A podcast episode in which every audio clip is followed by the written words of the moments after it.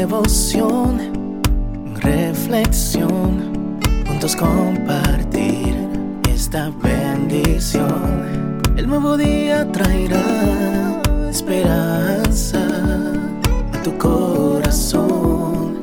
Qué bendición. Darwin Rodríguez, el podcast. Meditaciones matinales para adultos sobre tierra firme escrita por el pastor Mark Finley.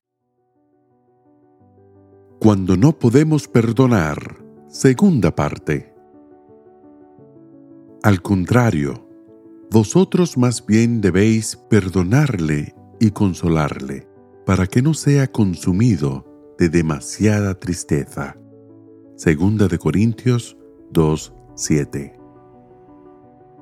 El pesar y la rabia se posicionaron de Elizabeth y Frank Morris luego de que un conductor ebrio matara a su hijo Ted.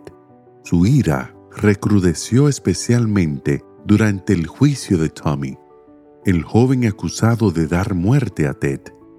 Al enterarse de cómo se había embriagado, subiéndose luego a un auto y lanzándose calle abajo hasta chocar de frente contra el auto de Ted. Frank Morris vivía obsesionado, estudiando hasta el más mínimo detalle el proceso legal y aguardando el día en que Tommy fuera declarado culpable. Y en cuanto a Elizabeth, cuando no contemplaba el suicidio, fantaseaba con la idea de activar personalmente la silla eléctrica el día de la ejecución de Tommy.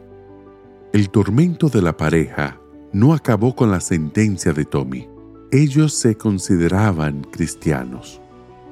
Pero la intensidad de su propio odio los dejó anonadados.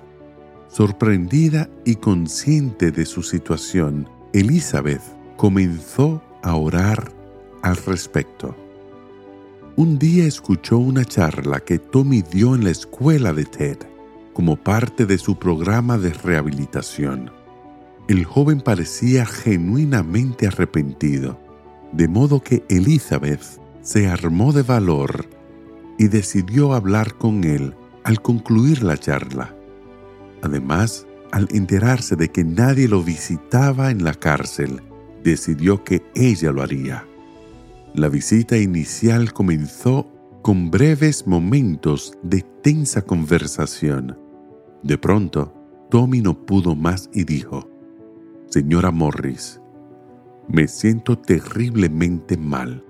Perdóneme, por favor. Frente al asesino de su hijo, Elizabeth, paralizada, aunque por un lado deseaba dejar atrás la rabia y el dolor que la invadían, por el otro sentía una fuerza instintiva, imperiosa algo sucedió que la llevó más allá de la lógica del resentimiento y la venganza. Oyó como cayendo a su lado las palabras del crucificado. Padre, perdónalos. Y se dio cuenta de que podía perdonar, porque ella misma había sido perdonada. En silencio, Elizabeth oró. Querido Dios, tú también perdiste a tu único hijo. Y sin embargo perdonaste a los que lo mataron. Elizabeth Morris perdonó a Tommy y a su vez le pidió perdón por el odio que había alimentado contra él por meses. El perdón de Cristo es la actitud de gracia que derrite nuestros corazones endurecidos.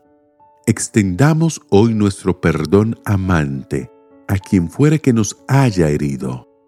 Al perdonar benevolentemente a nuestros ofensores, veremos desmoronarse las barreras que nos separan.